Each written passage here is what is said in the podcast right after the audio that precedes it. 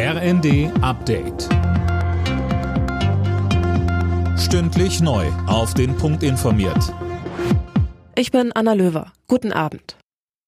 Flugpassagiere müssen sich am Montag auf Probleme einstellen. Die Gewerkschaft Verdi hat an vier Flughäfen zum Warnstreik aufgerufen. Mehr von Laura Mikus. Betroffen sind die Flughäfen in Berlin, Hamburg, Bremen und Hannover. Unter anderem legen die Mitarbeiter, die für die Passagierkontrolle verantwortlich sind, ihre Arbeit nieder.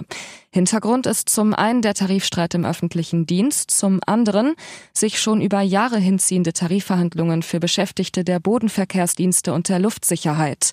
Reisende müssen mit langen Wartezeiten bis hin zu Flugausfällen rechnen. Streik abgewendet bei der Post. Arbeitgeber und Gewerkschaft haben sich nach zehn Verhandlungen auf einen neuen Tarifvertrag geeinigt.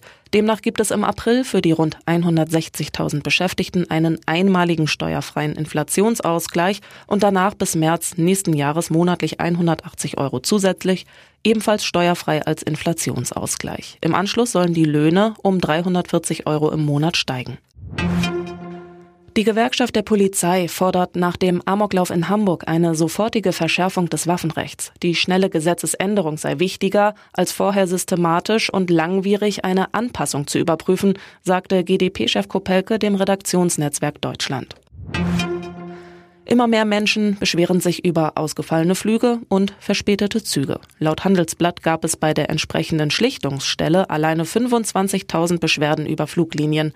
Im Vergleich zum Vorjahr hat sich die Zahl damit verdoppelt. 2021 galten allerdings auch noch Corona-Einschränkungen. Schalke und Dortmund haben sich im 100. Revierderby 2 zu 2 getrennt. Bayern München steht nach einem 5 zu 3 Sieg gegen Augsburg mit zwei Punkten vor Dortmund an der Tabellenspitze der Bundesliga. Auf Platz 3 folgt vorerst Leipzig nach einem 3 zu 0 gegen Mönchengladbach. Frankfurt und Stuttgart trennten sich ebenso 1 zu 1 wie Hertha und Mainz.